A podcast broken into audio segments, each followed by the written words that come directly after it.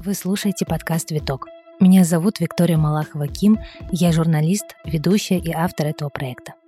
Я встречаюсь с самыми разными женщинами – музыкантами, предпринимателями, психологами, искусствоведами, чтобы записывать честные разговоры и создавать некую безопасную зону. Здесь, в этом подкасте, вы можете услышать чужую историю и примириться со своей. У меня в гостях Екатерина Левина, клинический психолог, системно-поведенческий психотерапевт.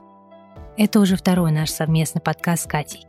Первый, в котором мы рассматриваем феномен женственности с разных сторон, можно также найти на этом канале. Этот разговор про личные границы. Как их понять и начать устанавливать, про качественные взаимоотношения с близкими, друзьями, коллегами, про чувство вины после отказа кому-то, конфликты и даже здоровый эгоизм. Катя отвечает на вопросы и разбирает конкретные кейсы. Приятного прослушивания. Кстати, если вы зайдете на мою страницу Инстаграм, то сможете принять участие в розыгрыше набора тетради для рефлексии от Вари Веденеевой и издательства «Альпина». Ссылку можно найти в описании этого выпуска.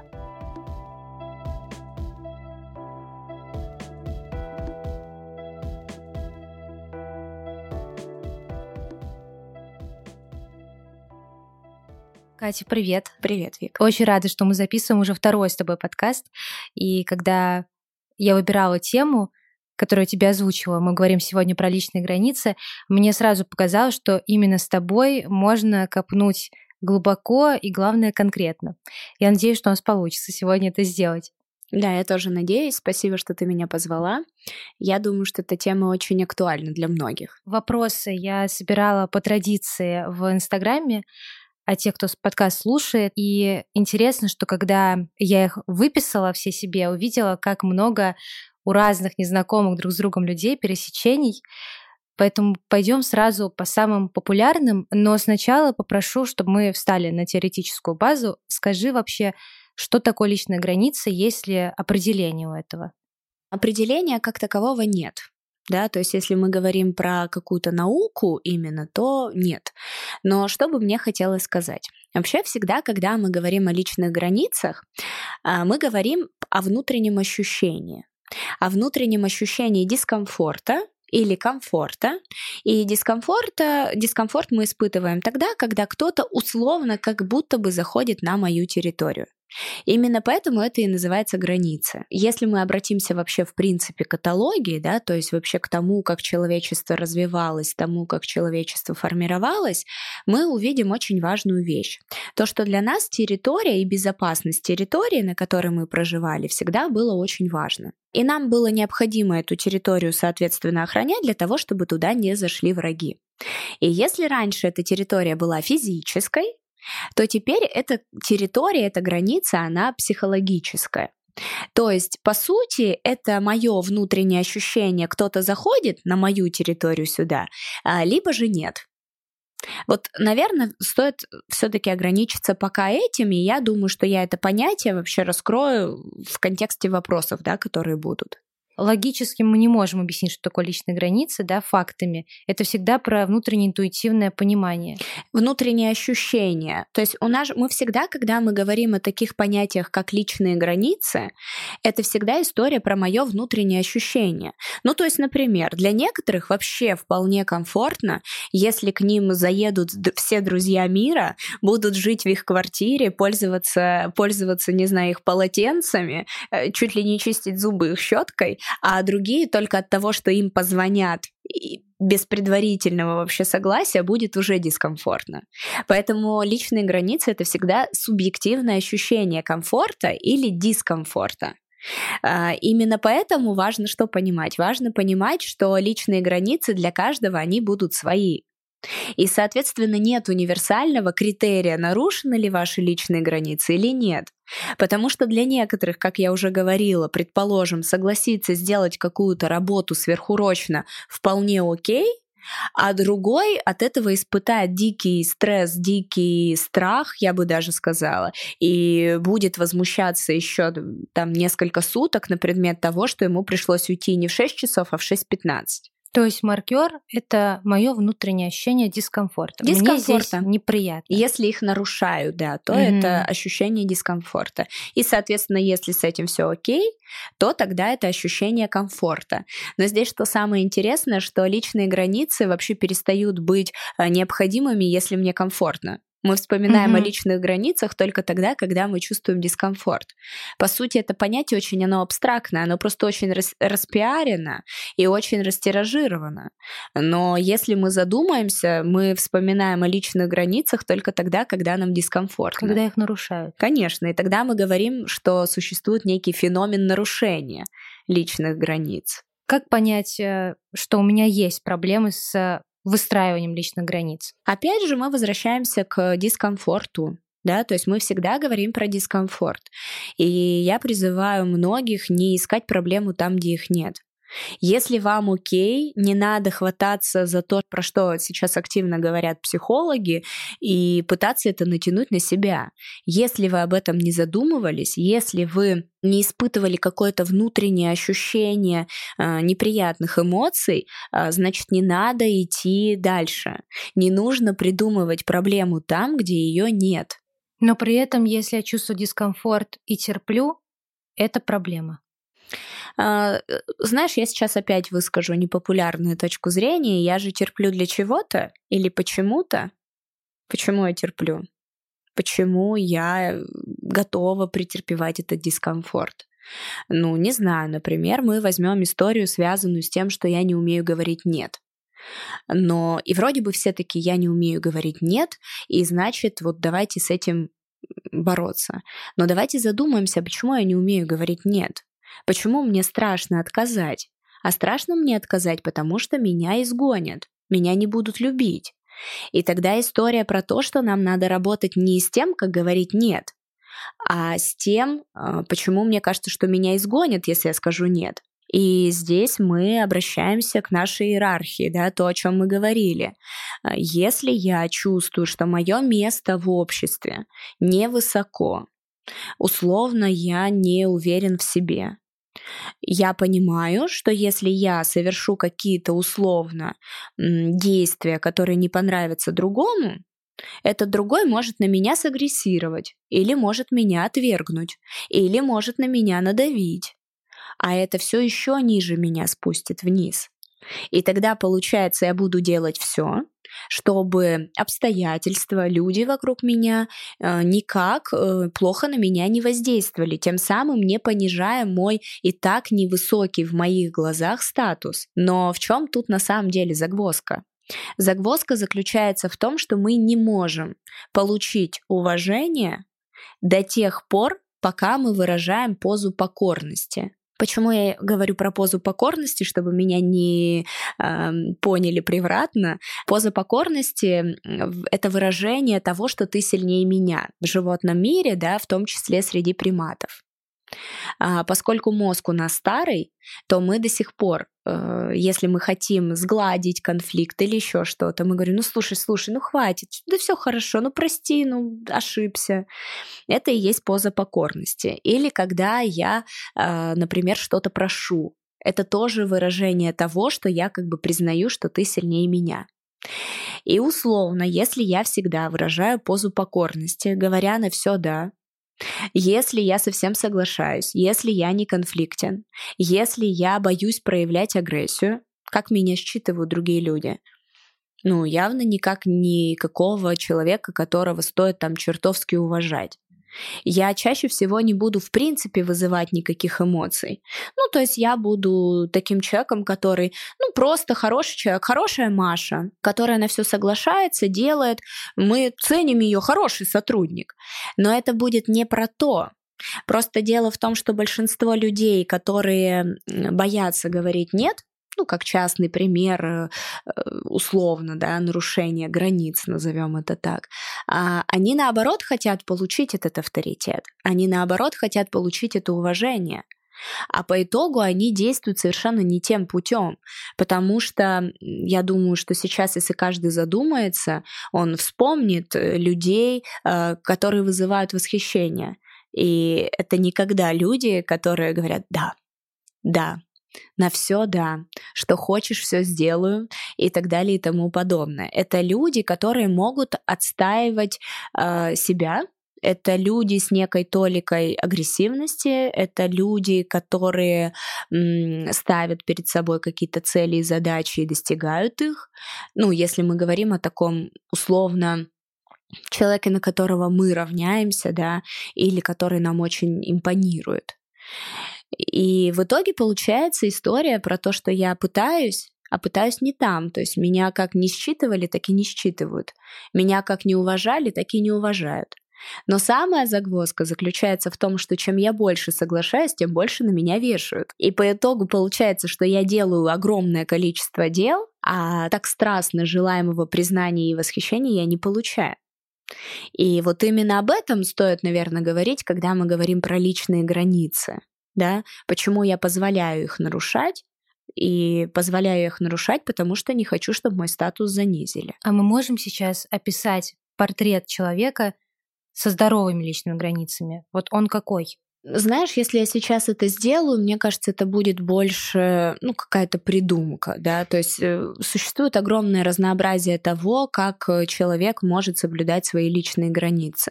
Но по сути, что у меня есть цели и задачи, которые я хочу достигнуть. А, я понимаю, как достигнуть эти цели и задачи, и дальше я взаимодействую с людьми по этому принципу. Где-то я пододвигаюсь и чувствую дискомфорт, но я понимаю, что это мне необходимо для того, чтобы получить то, что я хочу. А где-то я говорю, что нет, например, стратегически для меня это не будет полезно, и либо мы делаем так, либо не делаем никак. То есть это больше про то, что я все-таки работаю на стратегию того, как я живу. И всегда задаю себе вопрос, зачем? Зачем мне сегодня перерабатывать? Зачем мне сегодня ехать к маме, которой я ехать не хочу? Зачем мне сегодня ублажать мою там подругу, приятельницу, оказывая, например, ей какую-то услугу? И если на вопрос, зачем я не вижу ответа, то, соответственно, делать это не нужно. И тогда я этого не делаю. И в этот момент я не думаю, что мир рухнет, все меня возненавидят, а я остаюсь стабильной. Я понимаю, что мой, ну, например, мой ответ нет, он может э, ну, быть дискомфортен для другого человека, но это не смертельно. То есть, в принципе, справиться с дискомфортом, связанным с отказом, не так много времени надо, ну, пару дней. Но если потом я продолжаю совершенно нормально взаимодействовать с этим человеком, показывая, да, что между нами все окей, все хорошо, я отношусь к тебе хорошо, но есть некоторые моменты, которые я делать не буду, или которым я не готова сейчас, то, соответственно, мы, преодолевая как бы вот это сопротивление, двигаемся дальше. Ничего не происходит. Происходит э, моментальное, в моменте точнее, неудовлетворение человека обстоятельствами ситуации. И это окей. Люди испытывают дискомфорт, и нормально, что они его испытывают. Мы должны его испытывать и уметь его выносить. Потому что если мы не умеем испытывать дискомфорт, точнее его переносить, ну вообще зачем нам тогда жить, да? То есть тогда можно закутаться в одеяло, усесться в пещеру и сидеть там. Но вот этот сценарий, когда ты сказал человеку нет, а в дальнейшем можешь ему показать, что на самом деле все окей, он же возможен только в том случае, если тот самый человек тоже адекватно воспринимает отказ. Почему я сейчас это говорю? Я вспомнила, был вопрос интересный. Я обижаюсь, когда мне говорят нет, и когда другой человек условно, ну, выставляет границы передо мной, угу. свои личные. Это про что? Ну, это про то, что вот он обиделся, ну, обиделся, как обиделся, так и разобидится. Ну, то есть не надо делать из этого вот такую трагедию. Ну да, тебе обидно. Почему тебе обидно? Тут ведь вопрос про другое. Обидно тебе, потому что ты хочешь, чтобы все было по-твоему. А тут не по-твоему, и тебе обидно. А скорее всего не обидно, скорее всего ты взбешен. Скорее всего тебя бесит то, что кто-то говорит тебе нет, а ты не привык это слушать и не хочешь это слушать. И поэтому ты злишься, ты хочешь иметь контроль над человеком, а если человек мне говорит нет, этот человек мне бесконтролен. И тогда эта история не про обиду, это история про то, что я хочу, чтобы было по-моему, и я вообще не готова э, терпеть, что ты тут будешь мне показывать свой характер. Ну тогда как, а почему, если я общаюсь с таким человеком, я должна идти у него на поводу? Ну, пообижается, ничего, эгоцентризм моментально, ну, обидится. Ну, еще раз повторюсь, я бы не назвала это обида, это, скорее всего, злость. Ну, то есть я зла, что ты... Э, Причиняешь неудобства. Ну да, что ты мне дискомфортен, я хочу, чтобы было по-моему, а ты мне тут вот еще некаешь. И контроль я теряю над тобой. И я от этого злюсь и агрессирую. И, соответственно, ну, раз я поагрессирую, два я поагрессирую, три, а на четвертый раз я пойму, что я с тобой ничего сделать не могу и, в принципе, смирюсь. И если ты мне важный человек, я буду с тобой дальше коммуницировать, потому что ты мне важный человек.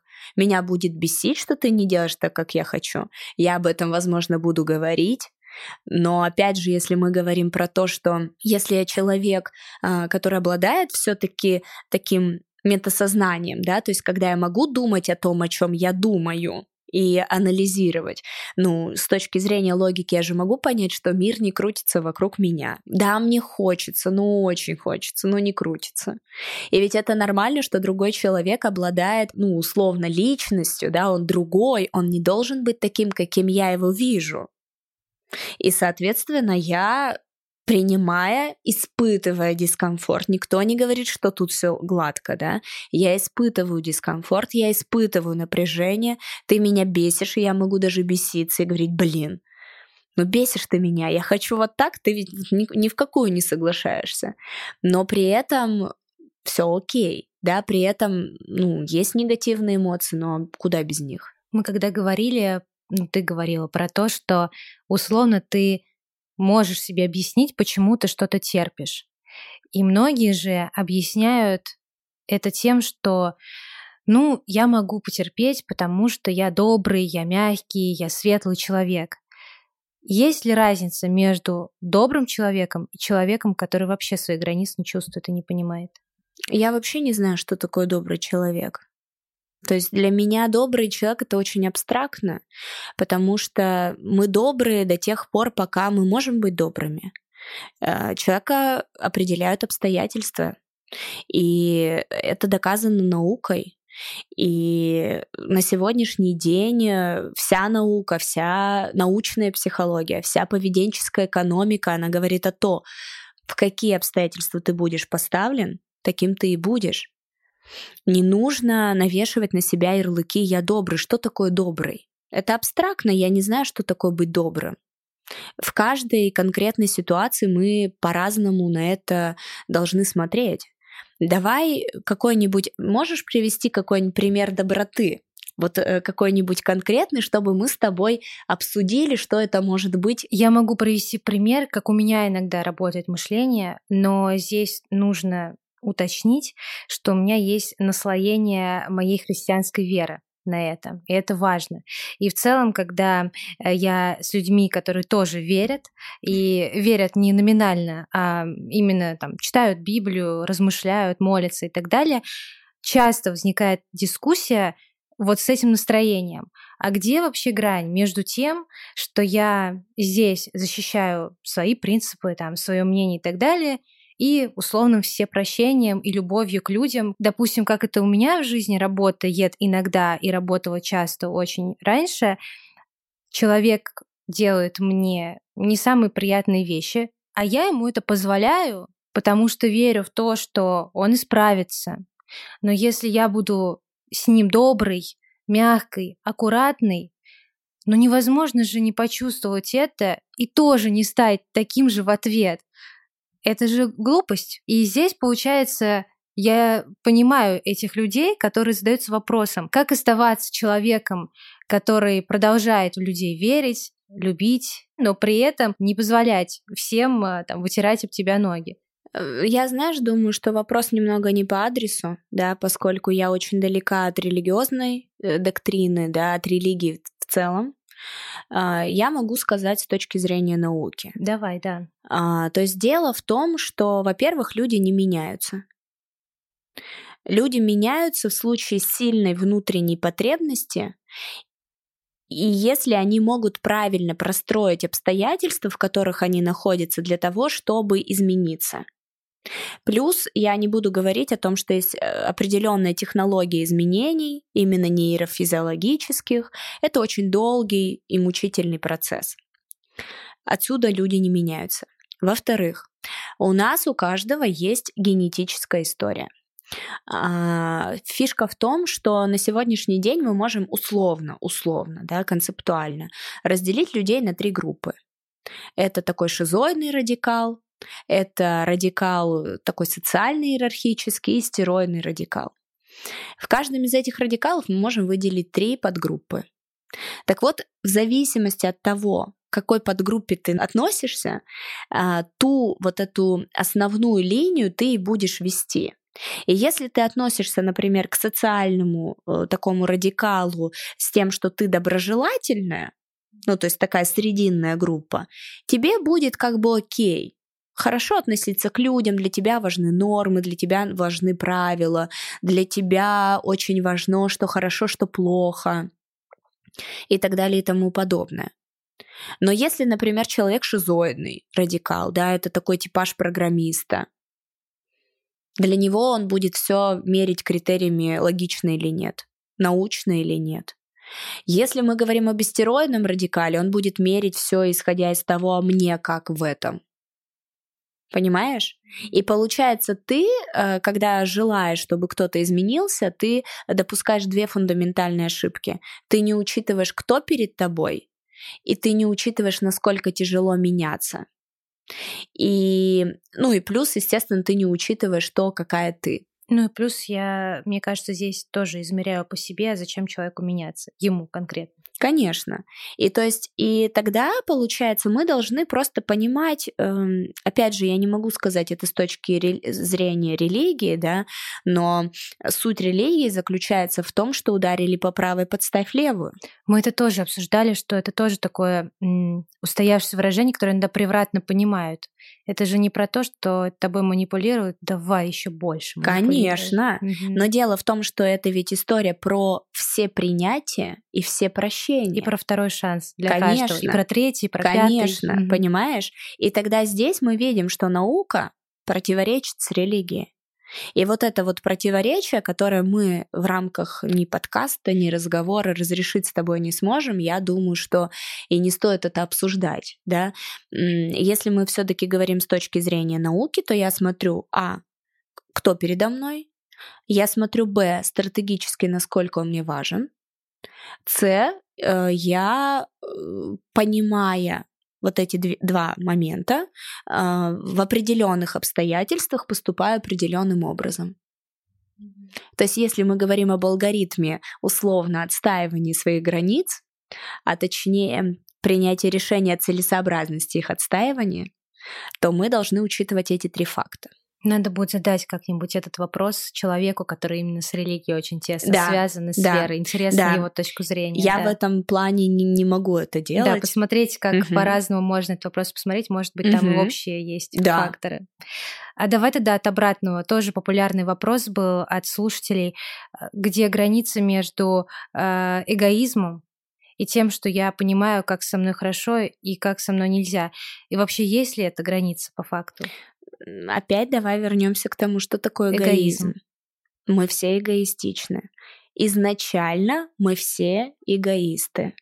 Мы все э, созданы и живем для того, чтобы с точки зрения науки, да, я сейчас говорю, для того, чтобы передать свои гены в будущее да. А, есть прекрасная книга Ген Докинса, он это прекрасно аргументирует, прекрасно это показывает. Тогда получается, что сутью вообще моей жизни является мое личное выживание. Я эгоистичен, и я эгоистичен до той поры, до которой м, возможно быть эгоистичным в обществе, да, находясь. И даже если я проявляю к тебе доброту, условную, эту пресловутую, я эгоистичен, потому что я это делаю, потому что мне это хорошо. Я к тебе добр, ты ко мне добр, это такой просвещенный эгоизм. Да? Плюс эгоизм, эгоцентризм — это история, которая также свойственна определенному радикалу То есть, когда люди при конструировании мира не учитывают других людей, их как будто бы нет. И тогда получается, что надо на самом деле перестать людей эм, обвинять в эгоизме. Надо принять эту правду о себе, надо понять, кто мы есть. Тогда нам будет жить намного легче. Тогда мы сможем м, собирать такие карты реальности, которые позволят нам прийти к тому, что мы хотим прийти, к нашим целям и желаниям. Поэтому эгоизм это то, что для меня хорошо, но для меня и должно быть хорошо. Я э, хочу жить хорошо. Почему бы мне не заботиться о себе? Почему бы мне не конструировать мир, в котором я живу, хорошо? Что может быть важнее того, что я живу хорошо? Ничего. Ничего. Если мы задумаемся, ничего. Это хорошо, что ты это сказала, потому что это немножко разрушает э, установку, что эгоизм это плохо, и что это очень страшное слово, что здоровый эгоизм просвещенный, хорошее слово, да, что это возможно.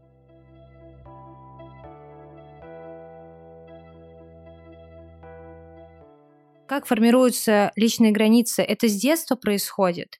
Условно, если в семье ребенка там тискали, обнимали или наоборот с ним э, разговаривали как-то очень холодно и отстраненно, он же тоже, получается, вырастает человеком, который не совсем осознает, э, что мое, что нет, что мне мама сказала, что я сам думаю.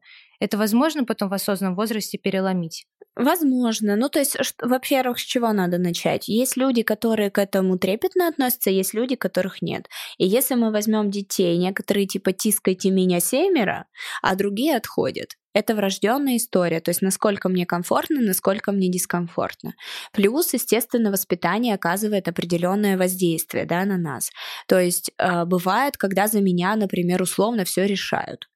Но можем ли мы тогда говорить про личные границы? Скорее всего, здесь стоит говорить просто про то, что мне не дают навык принятия решений, меня не сталкивают с неприятностями, и я просто не вырастаю человеком, который самостоятельно может принимать решения.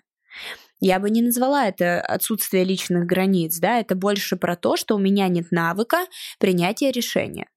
И, соответственно, воспитание, если там ко мне вламывались в комнату, когда, например, я там сидела, условно это некое нарушение. Но в зависимости от того, насколько я к этому лояльна, я буду это воспринимать остро или нет. Некоторые будут думать, господи, странные у меня, конечно, родственники, но при этом им будет достаточно ровно. А другие забаррикадируются и будут там сидеть. Поэтому это больше вот такая генетическая история как бы это ни было. А дальше она как бы немного модифицируется там, в связи с воспитанием. И дело-то ведь в чем? Дело в том, чтобы мы понимали, в чем конкретно сейчас идет э, дискомфорт. Потому что нарушение личных границ это не причина, не первопричина, это симптом. Это уже как следствие, следствие, которое как бы заключается в дискомфорте. Надо разбираться, что лежит-то под этим, что происходит в реальности сейчас, почему мне фигово. Может быть, мне фигово не потому, что я нет не могу сказать, а потому что меня не уважает никто. Может быть, мне плохо, потому что я беру на себя работы чрезмерно много и не вывожу. Может быть, мне дискомфортно, потому что я отказать вовремя не могу, и на меня там огромное количество людей скидывается, и я уже не знаю, что с ними делать, хочу убежать, потому что слишком высоко напряжение. Может быть, дело-то ведь в этом. И тогда почему я этого не делаю? Может, у меня нет навыков поведенческих, говорить нет. Может быть, я хочу таким образом получить восхищение или признание. Может быть, я хочу продвинуться вверх по социальной лестнице. Ну, потому что если я буду говорить постоянно нет, например, работая в консалтинге, меня вытурят через год оттуда. А может быть, даже быстрее. А если я хочу там задержаться, ну зато с личными границами. Ну и что? То есть мы все примеряем согласно цели, зачем. И получаю ли я то, что я хочу получить, э, например, тем, что я не говорю нет, либо же не получаю. Дальше может быть история, связанная с тем, что я не говорю нет, потому что мне внушали там, например, родители про то, что я всегда им должна говорить да. А может, я от них материально завишу. И тогда я не могу им сказать нет. И я такая, они нарушают мои границы. Но нет, дело-то в том, что они платят, и они меня контролируют. И главное, что они имеют на это право. Но это ведь все нюансы, на которые люди не обращают внимания, они просто кричат о том, что и границы нарушаются, а то, что ты не работаешь или находишься на обеспечении, ну, ерунда какая-то. Почему они платят за меня и требуют каких-то отчетов? Ну, поэтому и требуют. Поэтому я бы все-таки уходила вглубь. Я бы все-таки искала первопричину, искала бы дискомфорт, понимала бы, в связи с чем я его ощущаю глубинно. Какая моя потребность в данный момент не реализуется. Мы испытываем дискомфорт только тогда, когда какая-то из моих потребностей не реализуется. Если мне, например, на меня накричали, я такая, вот на меня накричали, поэтому там мне плохо. Нет, на, на тебя накричали, тебя не уважают, не реализуется твоя социальная потребность, и тебе фигово. И так можно концептуализировать буквально все, сводя все к потребности, которая не удовлетворена. С чего начинается путь, когда человек в осознанном возрасте понимает, что не то чтобы он не может говорить нет в данный момент, потому что ему это выгодно, а в том плане, что он вообще не может это сказать. А почему, например, он не может это сказать? То есть мы все равно возвращаемся к вопросу. Ну почему, вот, например, ты не можешь кому-то отказать или сказать нет? Почему? Да, я боюсь обидеть. Хорошо, а если я обижу, то что? Я же не э, говорю тебе нет, потому что я издеваюсь над тобой. Я же говорю нет по, в связи с какими-то обстоятельствами. Но в общем я отношусь к тебе хорошо. Мы тут должны уйти от иллюзии того, что если я отношусь к тебе хорошо, я всегда должна делать все, что ты мне скажешь. Угу. Я отношусь к тебе хорошо, ты мне нравишься. Я строю с тобой, возможно, какие-то отношения, рабочие или нет. Но у меня всегда есть право тебе отказать. Потому что я — это я, а ты — это ты. Потому что то, что хорошо тебе, не всегда хорошо мне, и то, что хорошо мне, не всегда хорошо тебе. И да, ты будешь испытывать дискомфорт, например, в связи с отказом. Ну и что? Но я же отношусь к тебе хорошо. Почему у меня нет права э, простраивать как бы свою жизнь вне контекста исключительно твоих интересов? И это ведь абсурд. То есть получается, если я к тебе хорошо отношусь, я должна быть как ты. То есть если я к тебе хорошо отношусь, я должна жить твоими желаниями. Но это абсурдно. Потому что мое хорошее отношение к тебе не делает меня тобой не делает меня твоей слугой, не делает меня человеком, который во что бы то ни стало должен все для тебя сделать. Не делает. И если у меня я инфицирована вот этой вот идеей, совершенно абсурдной, естественно, я буду вот это вот все пытаться сделать.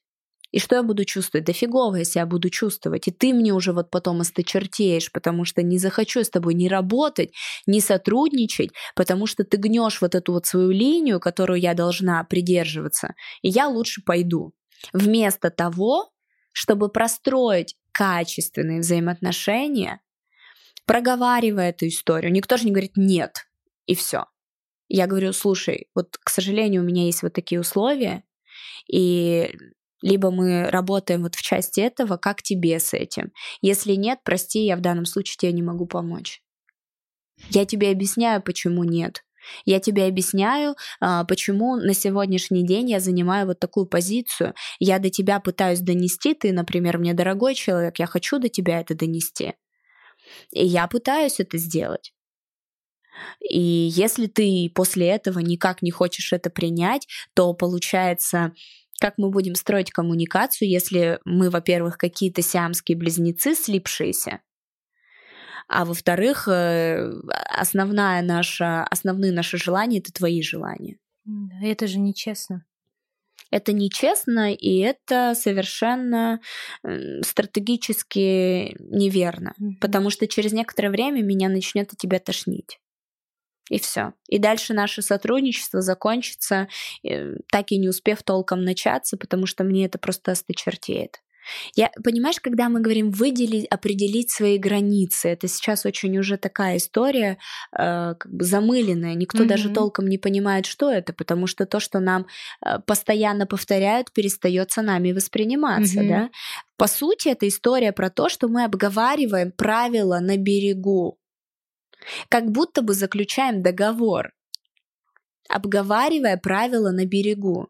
Но очень многие пытаются избежать этого э, того, что мы обговорили правила. Но для чего нам нужны договоры? Они ведь и нужны нам для того, то есть они же выполняют некую превентивную функцию. То есть, когда я говорю «мы взаимодействуем вот так-то, вот в таких-то условиях, как тебе, давай думать, давай думать, вот тебе так или так, хорошо, давай я здесь поступлюсь, ты тут поступишься». И, соответственно, мы приходим к этому некому консенсусу, и мы уже определяем себе рамки, в которых мы взаимодействуем. И когда ты потом ко мне приходишь и говоришь, а вот это вот сделай вот это, я говорю, слушай, Вик, все круто, но мы обговаривали это, и, к сожалению, я за это взяться не смогу. А, тут ведь дело в, в агрессии, которую мы не в состоянии выдерживать. То есть, если на нас кто-то агрессирует, мы либо агрессируем в ответ, либо закрываемся. А если я выдерживаю агрессию, мне ок, что ты агрессируешь. Ты агрессируешь, потому что ты ощущаешь себя не в безопасности. Потому что агрессия — это защитная реакция. Она никогда не происходит просто так. Я просто так не агрессивный. Агрессия включается тогда, когда я ощущаю себя не в безопасности. Небезопасность может для меня создаваться тем, что ты мне отказала. Ну, мне небезопасно я начинаю агрессировать. И ты вместо того, чтобы, например, начать агрессировать в ответ, понимая этот момент, просто говоришь, слушай, я понимаю, что тебя это бесит, я понимаю, что ты бы хотел или хотела по-другому, но вот давай я тебе объясню, почему вот так. То есть я не скатываюсь в историю того, что ты орешь и я буду орать. Зачем орать, да? То есть как бы я тоже пыта- буду пытаться как бы агрессировать, да, как будто бы защищаясь. Но если я осознаю этот момент, да, для этого нами нужна наука, для этого нами нужны знания реальные, не ведических женщин, а реальные знания, которые применимы в жизни, которые работают и могут качество жизни улучшать. Потому что в большинстве случаев, понаслушавшись всяких э, лозунгов из категории «прими, люби себя», там «намажься кремом и стань женственной», они не работают. Ну или на день. Но мы не хотим сталкиваться с реальными знаниями, которые реально могут менять нашу жизнь. И понимание как раз-таки в том числе эмоциональных реакций и почему люди э, дают именно такую реакцию, дает нам свободу выбора дает нам возможность маневра, дает нам возможность простраивать инстинктивно необусловленные модели поведения, да, а создавать новые, более такие человеческие условно. Хорошо, представим, что человек принял решение, что я перестаю быть тряпкой, я учусь себя знать, и вот он начал это практиковать. И каждый раз когда он говорит «нет» или пытается договориться, после этого он чувствует стыд и вину. Это, мне кажется, один из самых популярных кейсов, которые писали. Каждый раз, когда я обозначаю, как со мной нельзя, я потом испытываю вину. Причины у этого могут быть разными, зависят от э, определенного человека или в целом корень может быть одним. Это зависит, во-первых, от привычки. Если я постоянно это практикую, мне с этим становится окей. Я перестаю испытывать дискомфорт, потому что для меня это становится нормой. А если я это не практикую, естественно, я буду каждый раз, реализовывая новую модель поведения, сталкиваться с негативной реакцией. Это всегда нормально, да, это всегда окей. Плюс, если я понимаю, зачем я отказываю, почему я отказываю, и понимаю, что да, другой человек испытывает негативные эмоции, ну как бы окей, через некоторое время это будет отступать. Плюс, если вы перманентно испытываете вину, стыд и так далее и тому подобное, это ведь депрессивная симптоматика. Эта история связана с тем, что вообще чувство вины — это вот вина — это исключительно социальное чувство, его не существует в нашем арсенале. То есть и вина, и стыд — это социальная история, новая, приобретенное. И поэтому мы можем говорить о том, что вот если я постоянно вот так вот чувствую себя, что вот я всем там что-то должна, и вот вот, вот это вот все, это может быть такой депрессивный флер. То есть в этом случае необходимо обратиться к специалисту. Ну и плюс это может быть просто негативная реакция нашего мозга из-за того, что мы начали реализовывать новое поведение. Ну так ведь всегда, да, чтобы мы не взялись, там, хотим мы похудеть, отказываемся от сладкого, ну как нам? Фигово. Хотим мы, не знаю, новые знания приобрести, которые никогда не знали, как нам? Нам сложно, нам фигово. Это любое новое поведение сопровождается негативными чувствами любое новое поведение, потому что наш мозг не любит, э, не любит ничего нового. Если так работало, зачем ты вообще туда полезла? Сиди, пожалуйста, не рыпайся. Ну, тебя же не убили, не убили, не изгнали из стаи, не изгнали, сиди. И когда я начинаю это делать, плюс же люди привыкают ко мне к определенной, это же тоже важно. И они в таком шоке, когда, например, я не делаю то, что они хот- хотели от меня получить. И они такие, ну нормально ты. Ну так вообще не делается. То есть как бы насаждая, да, как будто бы говоря мне, что это окей, что ты всегда со всем соглашалась. Но я ведь должна критично осмыслять это. И это не окей. Почему ты не соглашаешься, а я соглашаюсь? Чем ты лучше меня? Почему я должна испытывать вечный дискомфорт, а ты должен почивать на этих лаврах? На каком основании? Но помня, да, что ни любовь, ни уважение я тем самым не получу. Люди, наоборот, будут ко мне относиться более пренебрежительно, менее уважительно. Они будут говорить, слушайте, вот Катька там всегда соглашается, вы ей просто позвоните, пусть она там это все сделает. И все. И даже если мы берем корпорации, да, если мы берем консалтинг, не выстреливают люди, которые делают все за всех, не выстреливают. Двигаются те, кто может мыслить стратегически. Стратегически, то есть о будущем а, когда они избирательны и когда они освобождаются от всего лишнего. А если я понабрала на себя 100-500 тысяч миллиардов обязательств, о какой стратегии речь-то может быть? Я буду зарываться в детали и буду не в состоянии поднять голову и посмотреть, что там дальше-то. Мне что нужно-то концептуально-то, мне что нужно? И да, можно выполнять кучу мелких поручений, которые мне дали люди, на, э, среди которых я хочу получить уважение, которое я никогда не получу. Нерабочая схема. Если человек отстаивает свои границы, опять же, может быть, сейчас, это я читаю вопрос, но, может быть, мы сейчас его вообще развернем в другую сторону. Я, давай я прямо его зачитаю, угу. как э, написали. Я отстаиваю свою границу очень жестко и агрессивно. Всегда. Почему и можно ли научиться это делать мягко, вежливо, без радикализма? А, потому что человек очень чувствителен к тому, когда входят на его территорию. Он чувствует сильную небезопасность, и, соответственно, в этот момент очень сильная эмоциональная реакция происходит. То есть это обусловлено исключительно этим. Можно ли научиться по-другому, тоже надо понимать, зачем. Да? То есть зачем мне быть более лояльной. Дело в том, что когда мы условно отстаиваем свои личные границы, сливаясь, а это самая на самом деле лучшая стратегия, когда я говорю, да, возможно, но, к сожалению, существует огромное количество обстоятельств, которые не дадут мне это сделать. Ну, то есть сделаю это мягко. Да, ну, дипломатично, mm-hmm. да, или слушай, это было бы очень здорово, но мне кажется, там Маргарита Ивановна это сделает круче, быстрее, там, прости, да. То есть я же, по сути, сказала нет. Но я не вызову никакого вот такого жесткого, а, жесткой такой негативной реакции. Ну, человек будет не очень, скажет, блин, ну, потом такой, ну ладно. То есть это произойдет быстро, да, достаточно. И тогда тут надо, то есть это очень сильное ощущение небезопасности, это очень сильно э, чувствительность вот к нарушению моей территории. Ты на моей территории, все, я тебя сожру. И чрезмерная эмоциональная реакция, ее сложно, но можно э, потушить чем? То есть эмоциональная реакция у нас идет из подкорки головного мозга. За осознанность условную, да, за сознательный выбор ответственна кора.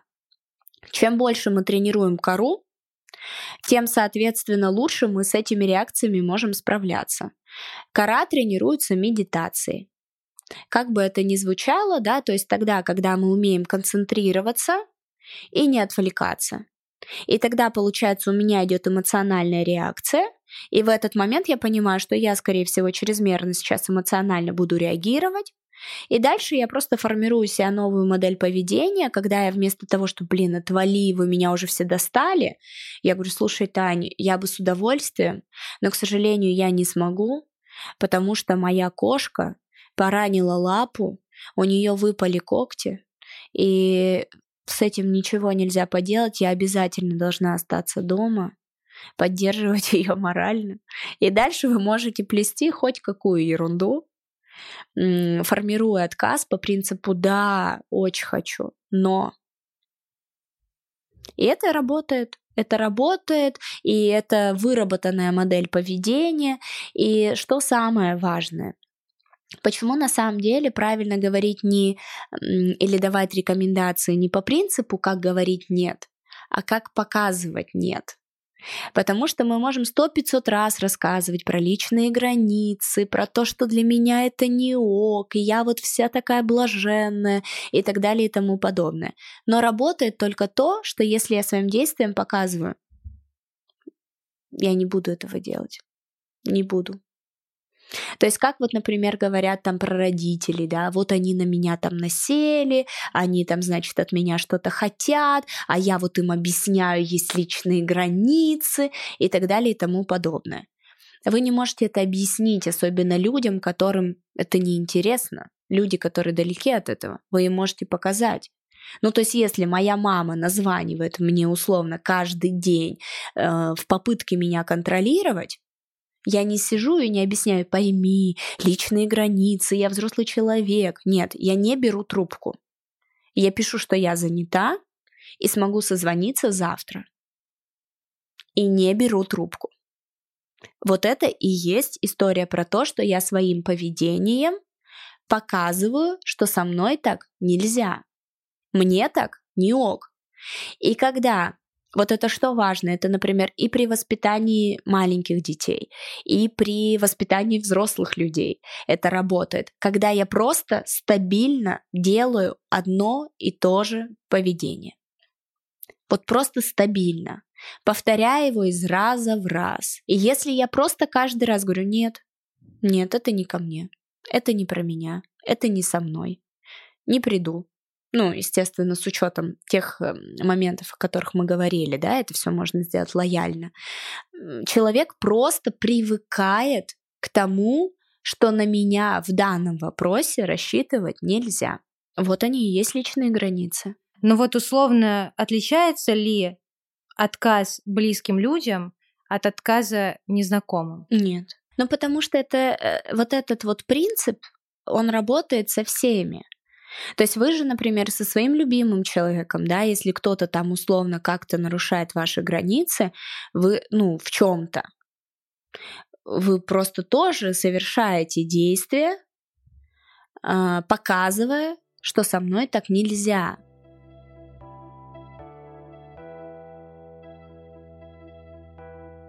Давай попробуем разобраться на конкретных примерах, просто разберем условно самые часто повторяющиеся. Если мы возьмем ситуацию, в которой есть человек, который по статусу выше, чем я, у него есть определенный авторитет, этот авторитет я, возможно, даже ну, признаю. Он периодически или постоянно нарушает ту черту, которую я вроде бы как и для себя уже провел, ему пытаюсь это показать. Что в этом случае будет правильным? Игнорировать, жестко сказать нет, пытаться мягко, я боюсь ему жестко сказать нет, потому что условно у него есть какая-то власть. Что в этом случае мы делаем? А, сейчас я скажу непопулярную версию. А, то есть, если я нахожусь на работе, я нахожусь в определенной иерархии, у меня есть определенный руководитель. Далее, этот руководитель обладает какими-то специфическими чертами. То есть, если это руководитель, ну, такой достаточно амбициозный, то чаще всего это люди сами по себе без границ. Им самим плевать, если вы им будете названивать в час ночи по работе, потому что им интересно, у них трясется голова, они 24 24 на 7, они будут это обсуждать 100-500 тысяч лет, и в принципе они считают, что вы такой же. То есть это не какой-то злой умысел, это просто на самом деле история про то, что человек это просто не э, чувствует потому что у него у самого внутри этого совершенно нет. И он такой, ну давайте, ребята, все, проект, это все так клево, интересно, поехали. Все, мы 24 на 7 на связи, у меня появилась новая идея, тебе запишу аудио, надиктую, потом там напишу еще идеи, а ты мне отвечай, а почему ты мне не отвечаешь. И вот в этом случае э, можно как бы на самом деле человеку говорить, что там условно я там до 9, и там потом выключаю телефон.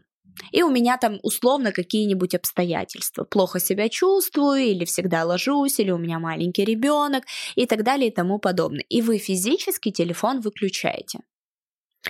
Это в этом случае вполне сработает. Вы ему это можете проговорить, он, конечно, немного так будет ошарашен, но в принципе может принять. Если это история про то, что э, человек хочет от вас получить конкретный результат, например, вы ему там что-то должны были сделать, вы не сделали, то вам важно взять трубку и объяснить, почему вы это не сделали. Как бы это ни было болезненно. И он вот вам, например, названивает, и вы не знаете, вроде тут нарушает вроде границы, а я еще, например, там не сформировал какое-то свое мнение. И в этом случае важно взять трубку, объясниться, и сказать, что я беру себе там условно э, сутки, да, для того, чтобы, предположим, эту задачу решить.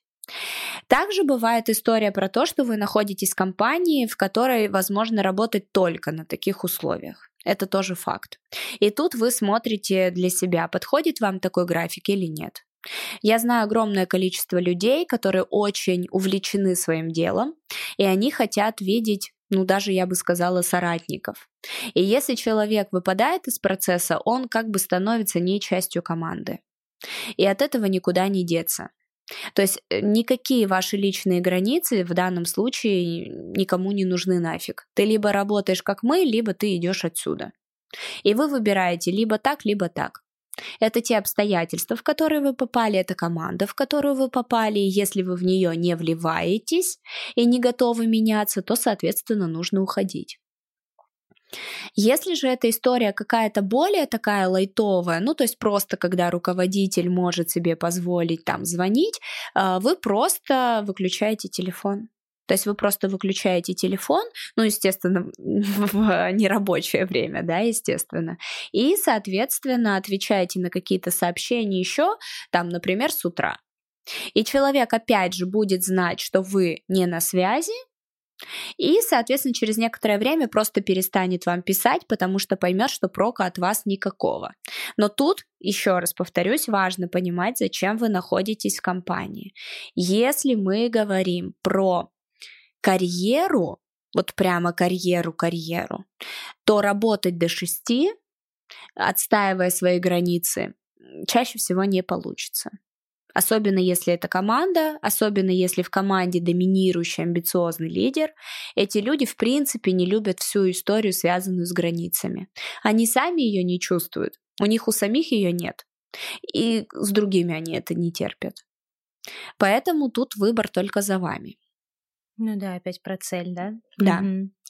Хорошо, давай вот еще по ситуациям конкретным. А, границы с друзьями. Мы немножко так затронули уже в разговоре угу. похожий случай, но тем не менее, допустим, у человека есть друг, подруга, который очень любит быть в близком контакте. Ему нужно постоянно встречаться, созваниваться, переписываться и так далее. Что мы в этом случае делаем? Вроде бы дружбу важно сохранить, но постоянно быть в контакте близким с человеком не хочется. В этом случае, во-первых, вы можете, опять же, своим поведением а, показывать, что для вас это не окей. То есть, когда вы, предположим, а, отвечаете односложно на какие-то сообщения, Отказывайтесь от встреч. Если человек не понимает, и если это ваш друг, важно об этом сказать. Слушай, я, к сожалению, не могу так прямо и сказать, не могу быть 24 на 7 на связи, у меня очень много работы, э, давай мы с тобой э, сейчас закончим, а, например, в субботу встретимся, все максимально подробно обсудим. Или там приезжаю условно ко мне через неделю, как раз об этом поболтаем. И человек, ну, если это ваш друг, презюмируем, что он достаточно адекватный, просто любит близкий контакт, а, он это поймет. Это не будет сразу же, то есть человек будет продолжать какое-то время находиться в такой же тесной связке, но, соответственно, постепенно, постепенно, постепенно у него это будет уже как бы закрепляться, что на вас в данном случае не стоит рассчитывать на вас, и, соответственно, такая э, теснота, тесность, да, как это, взаимосвязь слишком близкая, она немного будет расходиться. А, граница с э, родственниками мужа. Ну, я думаю, про родителей был вопрос, скорее всего. Здесь я правильно понимаю, что немножко по-другому, чем со своими родителями? Все-таки это вроде бы и близкие люди, но но вроде настолько. бы чужие, да. да. Э, ну, дело в том, что, конечно, тут все то, то же самое, по той же самой как бы, схеме, э, что вы выстраиваете поведением а, вот э, надо просто смотреть каждый конкретный случай, да, что здесь в данном случае понимается. То есть непонятно, да, в чем они их нарушают. Приезжают ли они к ним в гости? Либо же там они просят денег или как-то контролируют, да, в каждом случае можно а, выделить разную такую модель условно Насколько я помню, вот здесь девушка задала вопрос, а, что родители мужа продавливают свою точку зрения всегда. Mm. Ну как они ее могут продавить? Ну как возможно продавить точку зрения? То есть э, вы уже можете, опять же, дипломатично сказать, да, это круто, мы обязательно подумаем и сделать по-своему. То есть люди могут продавить только если вы материально от них зависите. Это важно понимать. И если вы от кого-то материально зависите, как бы это сейчас ни звучало, этот человек обладает над вами властью. И не учитывать этот момент нельзя. Это очень наивно думать, что мне дают деньги, но при этом никаких э, обязательств я по отношению к этому человеку не несу. Если человек дает деньги, он считает себя ну, в каком-то смысле что у него есть право. Да, в каком-то смысле он чувствует, что у него есть право, что я умнее тебя, я старше тебя, и поэтому я могу тебе диктовать то, что ты должен делать. Интересно, что это, возможно, даже неосознанно, да? Может, нет. он себе так это не объясняет? Не, не, не, нет. А. Вот что важно понимать, что человек это просто ощущает, и это же не делается с какой-то злой целью или со злым умыслом, да. То есть разные люди, у всех разное желание контроля, у всех разное желание доминирования, да, плюс там над детьми условно. Я же помогаю, Никто же не говорит, я над ними доминирую да, говорят, я помогаю, я лучше знаю, я могу там тебе как-то подсобить, ой, у меня была такая, такой случай, вот вот так-то можно сделать, ой, я переживаю, ой, тревога, да, то есть это же вот так происходит. То есть ведь границы чаще всего нарушают либо люди, которые не чувствуют границ, и такие есть, они не чувствуют ни в отношении себя, ни в отношении других, им плевать.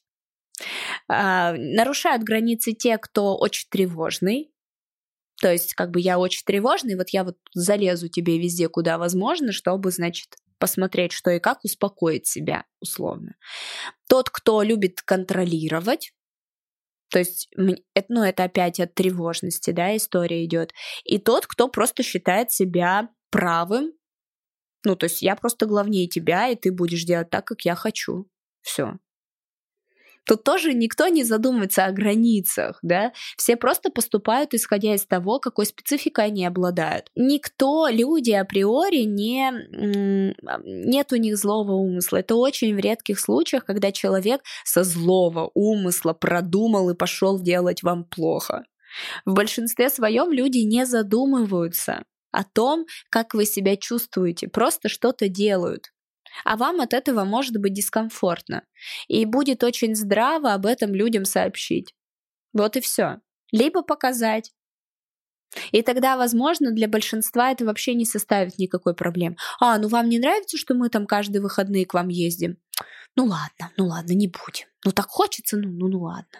Да, то есть и на самом деле люди вполне в состоянии это, а что вам не нравится? Ой, мы думали, у нас такие хорошие посиделки, так здорово, вам вдвоем хочется? Ну ладно, ну вдвоем так вдвоем, да, то есть это больше вот про это. И в принципе, если вы говорите или показываете, многие люди, опять же повторюсь, у, у большинства людей нет злого умысла, нет его. То есть мы не можем быть злы просто так. Если мы испытываем какие-то эмоции, агрессию, мстительность, еще что-то, это, скорее всего, история про то, что меня эта ситуация прямо задела. То есть вот я вцеплюсь в это и не отпущу, и прям продумаю, как тебе сделать фигово. Но это же такая определенная психопатическая установка, да, а все-таки психопатов среди нас не так уж много. И поэтому плюс это надо иметь определенную продуманность, стратегическое мышление, отсутствие эмпатии. Это уже, ну, это вот такая психопатия. И большинство людей не такие, если мы подумаем, да, почему моя мама меня контролирует, вряд ли она психопатка, да. То есть, скорее всего, она просто очень тревожится, да и, в принципе, не понимает, что мне как-то от этого душно. Ты такую интересную фразу произнесла, а мы думали, что вам окей. Но это же правда частая ситуация. Ты терпишь, внутри тебя просто бурлит котел ненависти, ярости, злости и всего да? прочего. А внешне это вообще не проявляется. Да? И человек уверен, что он не делает ничего плохого, а ты на него уже просто повесила все, что можно. Да. А в большинстве своем люди скажут, да, а, блин, ну ладно. Да, да. И все, и на этом все закончится. Вместо того, чтобы это копить, если мы говорим про родственников, да, э, тоже смотря каких родственников, какими характеристиками они, да, обладают. Но в большинстве своем вы просто можете об этом сказать. Ну, сказать, не объясняя вот личные границы, и вот это надо соб... а сказать, что, слушайте, нам э, мы хотели эти выходные провести вдвоем.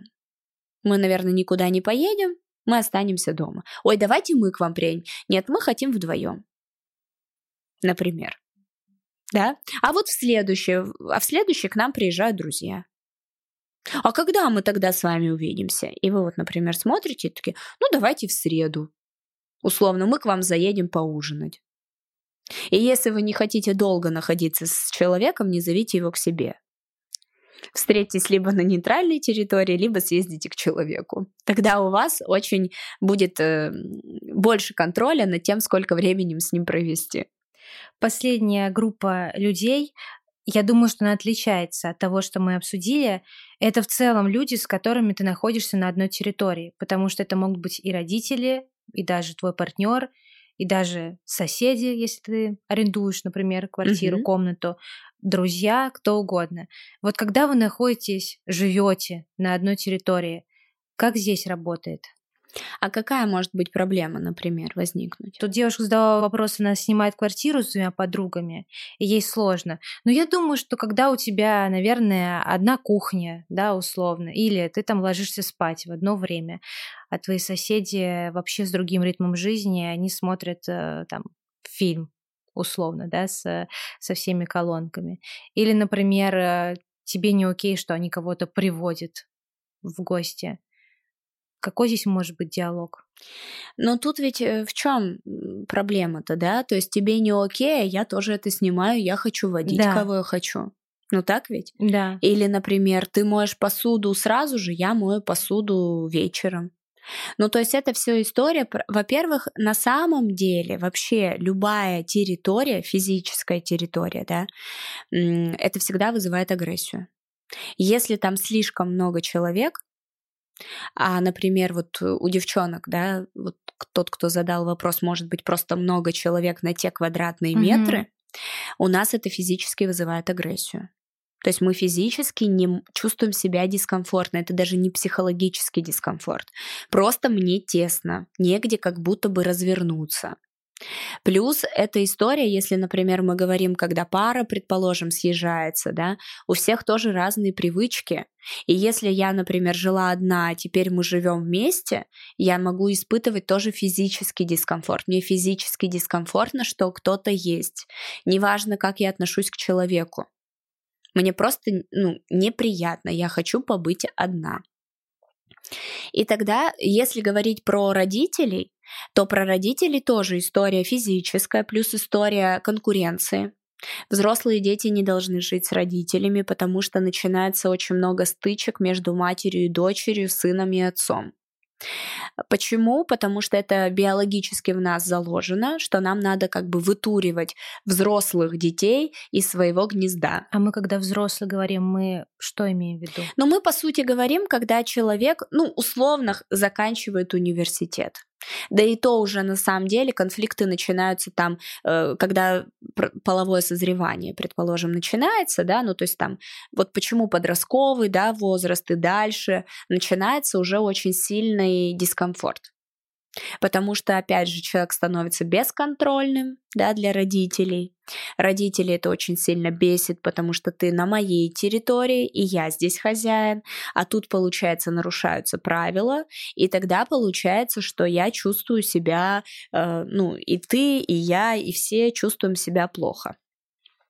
Но, опять же, если вам 25 лет, или 30, и вы живете с родителями и хотите соблюдения личной территории, забудьте. Ну, то есть вы взрослый человек, и вам надо съезжать. Как бы это сейчас ни звучало. Если вы не хотите съезжать, не можете съезжать, значит, вы будете жить по правилам дома, в котором вы находитесь. А, об этом же не говорят, да, то есть вот у меня просто родители меня там, например, притесняют. Ну, слушай, там, тебе там 27 лет, ты живешь с родителями. Ну, естественно, они будут тебя притеснять. Во-первых, им дискомфортно. Ты уже взрослый, может быть, им не хочется тебя содержать, явно. Или ты, например, работаешь и, в принципе, можешь себе уже позволить какую-то комнату хотя бы, да, или квартиру. И тогда ты живешь по правилам этого дома. Не хочешь жить по правилам дома, обустраиваешь свой дом. Это так, таковы правила, да, то есть так это заведено. В части, например, соседей, когда это не родители, вы платите пополам, опять же вы обговариваете правила. То есть вы, например, съезжаете с кем-то, и вы обговариваете правила, что, как и почему. Правила, скорее всего, будут не соблюдаться, потому что у нас у всех разный ритм, разные привычки, и вы будете испытывать дискомфорт. Вы можете постараться, но если человек патологически грязнуля, чистюлю вы из него не сделаете это абсурд. То есть вам нужно просто с этим как бы смириться и в данном случае просто это принять. Потому что если у человека нет мотивации убирать, вы в нем ее не пробудите. Спасибо тебе большое. Не знаю, у меня в голове все максимально структурировано и понятно. Я надеюсь, что это будет понятно всем, кто будет слушать. Если нет, то можно писать все вопросы. Да, и я думаю, что мы с тобой запишем еще не один выпуск. Я тоже так думаю. Спасибо, Вик, огромное. Все, всем пока-пока.